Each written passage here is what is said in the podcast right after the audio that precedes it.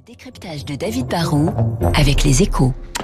David, comment va le journal L'équipe qui vous passionne, euh, qui d'ailleurs nous passionne tous pour ceux qui adorent le sport, et qui fête ses 75 ans? Ah bah, L'équipe, c'est un média qui, qui va mieux que d'autres, mais qui ne va pas parfaitement bien pour autant. La bonne nouvelle pour le seul quotidien sportif français, c'est déjà qu'ils sont en position de monopole. Hein. Il faut s'en souvenir, au lendemain de la Seconde Guerre mondiale, ce journal est né sur les cendres de son ancêtre, l'Auto. Mais à l'époque, il y avait des titres concurrents. Les équipes les a tous enterrés, et son monopole n'a jamais été franchement menacé depuis. Hein. Du coup, il y a plus de 220 000 lecteurs, comme moi, hein, qui commencent leur journée en lisant ce quotidien qui a su se rendre incontournable et puis il faut s'en souvenir qu'il a aussi euh, inventé des compétitions, hein, comme les Coupes d'Europe de foot.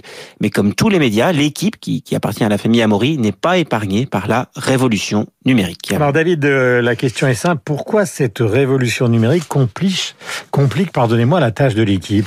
Bah, La révolution digitale abaisse les barrières à l'entrée dans le monde de l'information. L'équipe est le, le seul grand média sportif, mais il n'est plus le seul média qui parle de sport. Avant, l'équipe était le seul à donner certains résultats sportifs. Aujourd'hui, le sport est de plus en plus diffusé en direct et de plus en plus de sites donnent les résultats.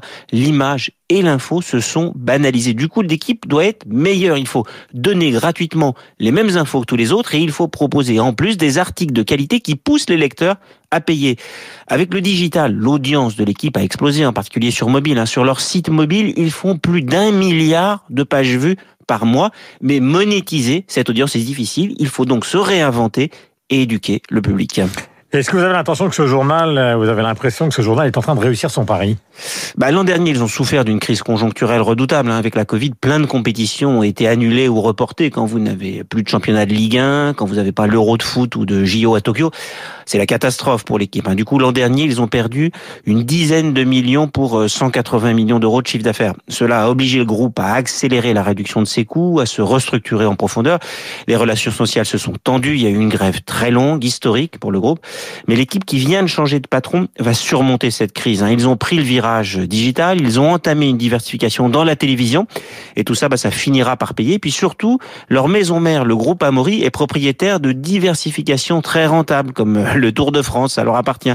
Les bases sont solides, et si la transformation se poursuit, bah, ils auront encore plein, plein d'anniversaires à fêter.